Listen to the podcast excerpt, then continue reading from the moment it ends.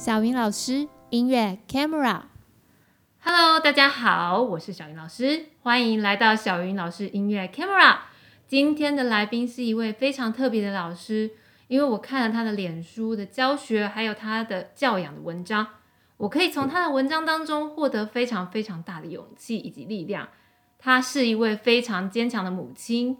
我今天能够邀请到这位老师，其实我发自内心非常的感动。让我们欢迎今天的来宾，幼幼特殊音乐教育工作室的徐欣兰老师。大家好，我是幼幼特殊音乐教育工作室徐老师。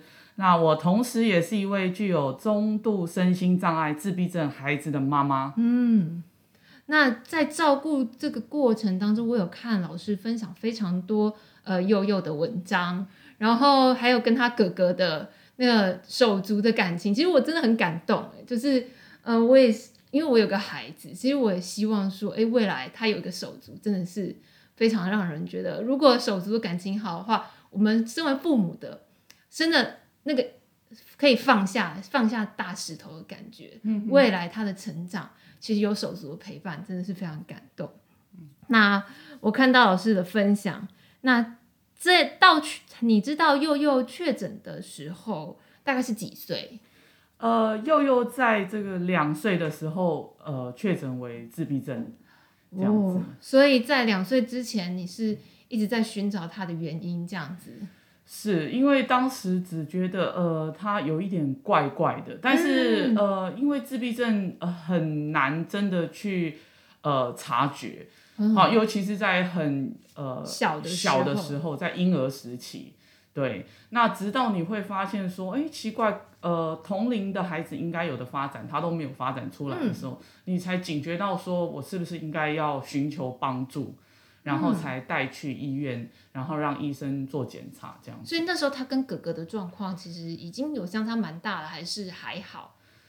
那个时期，呃，有一些些微的落差，嗯，但是因为他们两个其实上是双胞胎，对，我知道，所以，呃，你会觉得说，呃，或许只是一个发展比较快一点点，一个比较慢，嗯，所以那个时候的警觉性就没有说，诶，觉得说可能再稍微再等一阵子，也许他就上来了。哦、嗯，就是可能慢慢他就上来，的确啊，有一些有些小孩叫拱大拱大，对对，对。我像我自己，其实我妈以前就说我，就是我都不太讲话，嗯，但突然哪一天就会冒出来哦。一一句话这样子，我也有这种状况，就是他好像平常都默默的不太讲话这样子，诶、欸，他突然为什么听到你突然会讲那个字了，或者那个词这样子，蛮、嗯、有趣的，那。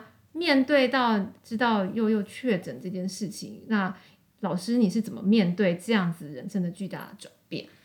呃，因为我在孩子确诊以前都没有真的接触过这个呃所谓的这个特殊教育，甚至对这种、嗯、呃身心障碍的孩子是一无所知。对，那直到又又被诊断为自闭症之后，那刚开始我其实心里面也很惶恐，对，我非常惶恐无助。那那个时候，呃，最夸张是我真的就是跟医生说，拜托你要救救我的孩子这样子。嗯，好，那呃，但是我觉得这是一个内心一个呃需要自己的转变啦，就是说你从一个比较惶恐，然后告诉自己说不不不行，我一定要稳定下来，我才有办法去帮助我的孩子。对对对。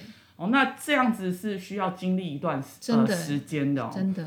那我后来就真的稳定下来之后，我才开始去思考说我要怎么样去帮助他，然后带他上什么课，早疗课，然后、哦、呃去寻求这方面相关的知识，然后不管是上网，然后看书，嗯，然后去查很多有关这个自闭症的书籍，嗯嗯，哦，然后呢，我对于这个东西就越来越理解之后，那我觉得可能也是因为我本身个性的关系。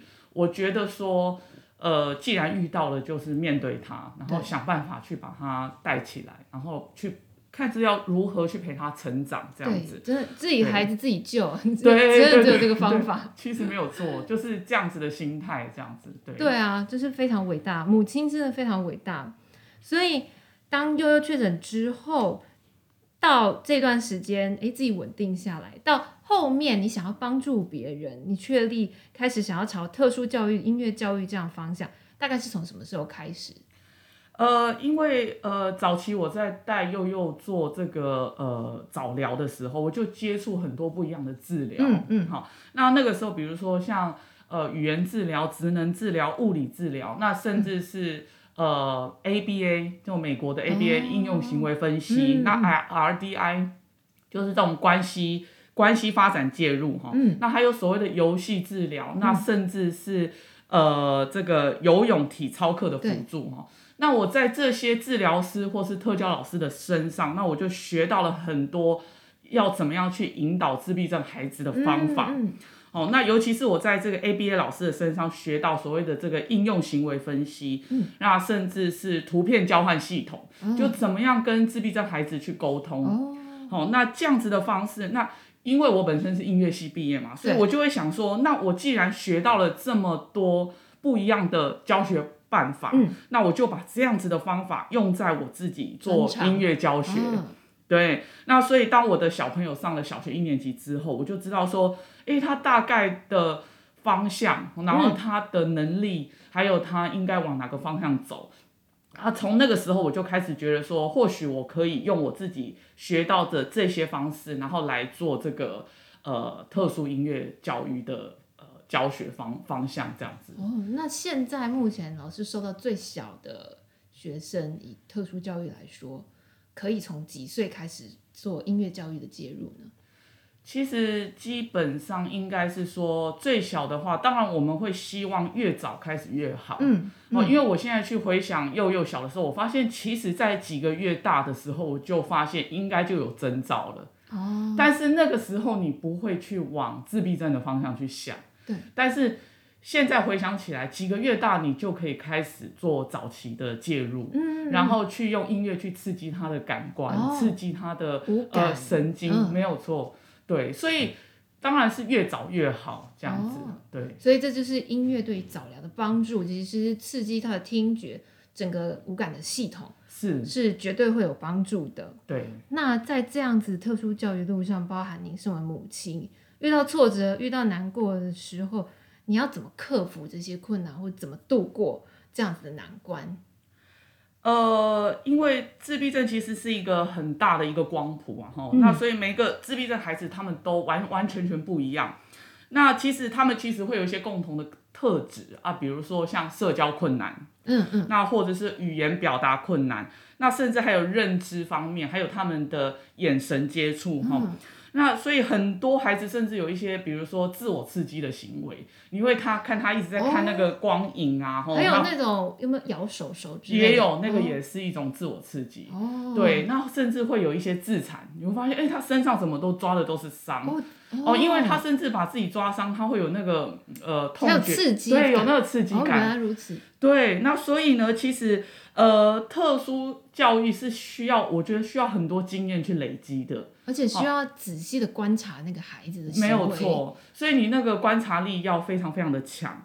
然后呢，所以一开始其实毕竟我只有接触过我自己的孩子，就是幼幼哈。对。那所以在教学上面难免会碰到一些瓶颈。嗯。好，但是呢，我觉得呃，我接触到的每一个孩子对我来说就是我努力的一个方向。嗯。经验的累积，对，没有错。那所以我觉得说，当我接触更多孩子，我就会想说，那我还有哪边需要改进？嗯，哦，那哪边可以再突破？然后在一次一次的当中，我就去吸取那个经验，然后在教学上面我就再改善、再改善这样子。嗯嗯。所以，呃，久而久之，我觉得是教学经验累积到一个程度之后，你就会发现说，你不管碰到任何类型的孩子，你都很快能够去突破你教学上那个盲点，这样子。哦，对，这是经验的累积。那你下一次就是取那个样本的感觉。对，对，每一次啊，可能调整一下，调整一下，这样子。我觉得真的是需要老师大量累积的经验，对去观察学生，来累积经验，然后甚至要做笔记等等的。是是是，很认真，老师真的非常认真。那我在老师的 Facebook 上常常看到，就是增强物或是成就感。这些关键字，所以像提升成就感这件事情，我知道其实不止在一特殊儿童或者特殊孩子上很好用，其实对于一般学生，其实我们也是常常使用这样子的增强物当然，老师有没有分享一下你自己觉得哎哪些成就感的小故事，对于你觉得很感人的，或者是比较特别的经验？呃，因为每一个孩子来到教室上课之前，我都会先询问妈妈小朋友的状况。对。那比如说，呃，我记得就有一个呃 ADHD 的，就是注意力不足过动的孩子，这、哦、很多、啊。对，其实是那这个呃这样 ADHD 孩子，其实现在都越来越对对越来越普遍。那这个妈妈来上课就告诉我说，她的孩子在家里哦，就是爬上爬下。然后跳来跳去哦，没有一分钟是屁股粘在椅子上的。这样，那他会先询问我说：“那老师，这样的孩子可以学钢琴吗？”嗯，哦，那我都会事先跟他讲说：“你先带过来教室，对，那我现场教他给你看，嗯，那你看了之后，你觉得他适不适合我们再当场讨论？哦，我都是现场教给妈妈看的。对对，那。”呃，当这个孩子一进到我教室来的时候，当然他表面上好像哎有点害羞。我想说，嗯，怎么跟妈妈形容他不太？一样 对，那开始的时候我就是说，呃，引导他坐到钢琴前面去。嗯，哦，那我一开始就哎你喜欢什么曲子？我先弹了一首。然后弹完了之后呢，我就用我自己呃对于这个呃呃注意力不足过动孩子的一些引导方式，嗯，我就慢慢的让他可以。在很很短的时间内，在第一堂课我就达成目标，达成目标，把一首很简单的儿歌就弹出来。嗯，那这个孩子当然他会觉得说，哦，不可思议，原来他可以做得到，对，我竟然是做得到的。嗯，那我可以这么快，我就可以弹一首歌。因为很多孩子他们对于一些音乐，对一些曲调，他其实很熟悉，对，但是他事实上不知道自己可以用钢琴演奏出来。对，所以当他做到了之后，哇，他好开心，好开心。然后我就。从一首两首，那一天我记得我们弹了五首不一样的，对，那就比如说，其实都是一些节圣诞铃声啊，哈、嗯，然后呃呃那个王老先生有快递，嗯、那当他弹完五首之后，他就觉得说，天哪，真的很开心，很开心。那妈妈在后面看了，真的也是成就感满满。妈妈吓到，妈妈说：“ 啊，他怎么做的都没有起来，这样子哈，坐在钢琴椅子上。”其实那个学生的音感应该也蛮不错的。对，其实他是喜欢音乐，嗯、可是因为妈妈的呃诉求是说他没有办法坐椅子，嗯嗯，对，他就会一直动来动去。那反而我觉得说当下我自己很有成就感，是因为我觉得借由学习钢琴、学习音乐这件事情，让他。本来不能坐椅子长时间的这样子的一个、嗯、一个对，好像原本被灌定说他就是不能坐椅子，结果也不是，结果也不是这样子。那我就觉得说，其实当下也很惊讶，说，哎，这个音乐对，还有钢琴可以吸引孩子。听觉的重要性，对，然后他可以整个很专注的在那边学习，嗯，对，然后妈妈不敢相信哦，然后赶快去叫爸爸进来看这样子，对，说哦，他怎么会这样子，整堂课都坐在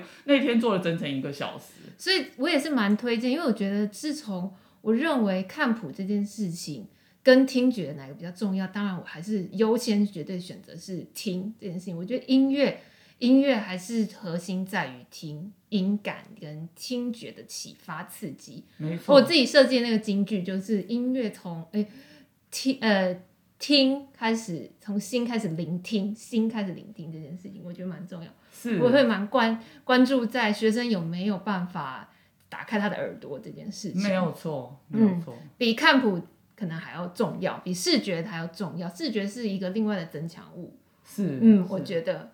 然后另外就是我有看到老师每一年都会举办比较特别的什么冬令营啊、夏令营啊，你说这个叫做音乐社交夏令营，其实我觉得这很酷。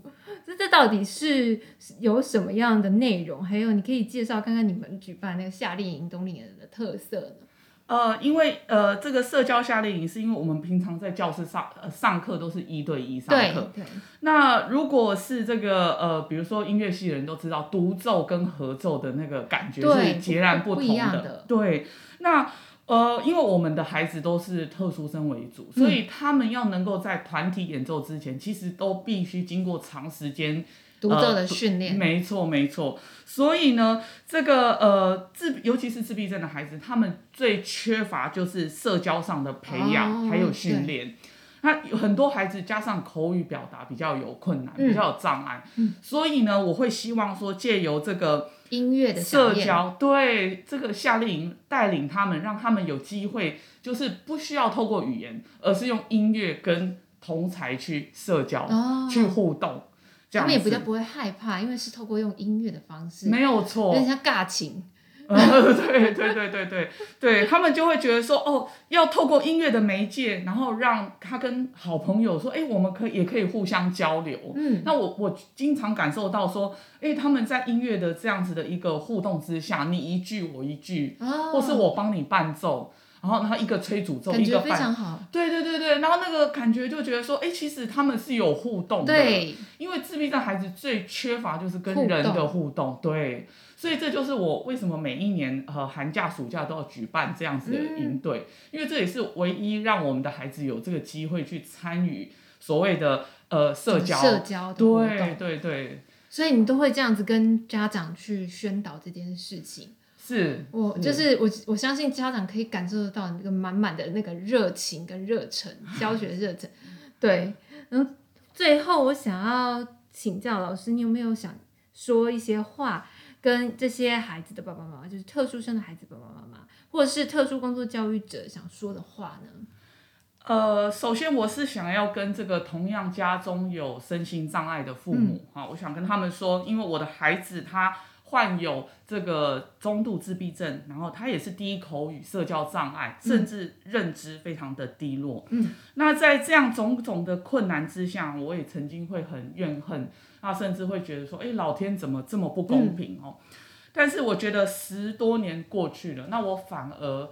很谢谢老天给我这样子的一个孩子哈、嗯嗯，因为他让我自己本身的人生就是完全改变，多了一个色彩的感觉。没错没错，因为我觉得是完全看到不一样的一个光景哦。嗯，他让我知道说，哎，没关系，我们人生虽然不是十全十美，没有错，但是还有很多东西值得我自己去努力，然后去学习的地方。嗯，所以我可以说，如果今天没有我的小孩，我就没有不太像现在这个样子。没错，也就。没有大家认识说幼幼特殊音乐教育工作室。嗯，那当时我会取名幼幼的原因，也是因为我儿子的小名叫幼幼。嗯嗯，对。那我觉得说，呃，没有他就没有机会接触，让我自己接触那么多身心障碍的孩子。那我也不知道说，原来我可以用音乐去帮助他们成长。嗯，对。那所以我想跟爸爸妈妈说，就是说你们千万不要放弃哈，因为你们绝对不是孤单一个人。这样子，大家一起奋斗。没错，没错。那我也另外想跟这个特殊教育的老师们，就是大家勉励哈，因为其实特殊教育，其实我我自己觉得说，这不是只是一份工作，它应该是一个使命。嗯。好，那我觉得做特殊教育工作应该是做一辈子的。对。对，那我觉得这些孩子。呃，甚至是大孩子，因为有些长大了，我们都叫他大孩子。那这些大孩子在这些特教老师的带领之下，哦，就是说他们才有办法一路这样子，从十岁、二十岁、三十岁、四十岁一路这样成长。对，那我觉得我们给这些孩子哦，不是说只是专业的角度，就是说哦，这个专业怎么样怎么样，因为其实专业的人士很多，对，那大家都很会念书，都从。呃呃，这个课本哈里面学到很多专业知识，但是我觉得，呃，这这些特殊教育其实你要付出更多的耐心还有爱心，嗯，好，然后去对待这些孩子哦。所以我相信我们特殊教育工作在这一辈子，你其实遇见的每一个孩子，我觉得都是一个福气，哦，对我们来说都是一个福分。所以我相信这样子的，呃，在这样的人生里面哈，我们应该就是。呃，尽努尽我们的可能的去帮他们这样子，我觉得非常伟大哎！我真的要为徐新老师鼓鼓掌，真的是这一生，就是从你的孩子确诊到经历这十几年来下来，然后确立自己的人生方向，就是要帮助这些身心障碍的孩子们一路陪伴他长大。嗯，那最后你自己有什么对于孩子有什么样的期望吗？呃，我对于孩子，其实呃，对于幼幼，我会希望说他呃这一辈子就是说可以很，应该是说除了身体健康之外，那因为他本身也很喜欢音乐，那所以呢，我自己在教他，不管是打鼓也好，弹琴也好，那我希望他可以这辈子都活在这个音乐很快乐的一个音乐的世界里头。这样子，那我就觉得很满足，很满足了。对对，很感谢今天能够邀请到幼幼特殊音乐教育工作室的徐新兰老师，和他一起聊他的经验分享。那有关徐新兰老师的分享，也可以到他的粉丝专页幼幼特殊音乐教育的工作室确认查看哦。记得锁定小云老师音乐 camera，我们下次空中相会，拜拜，拜拜。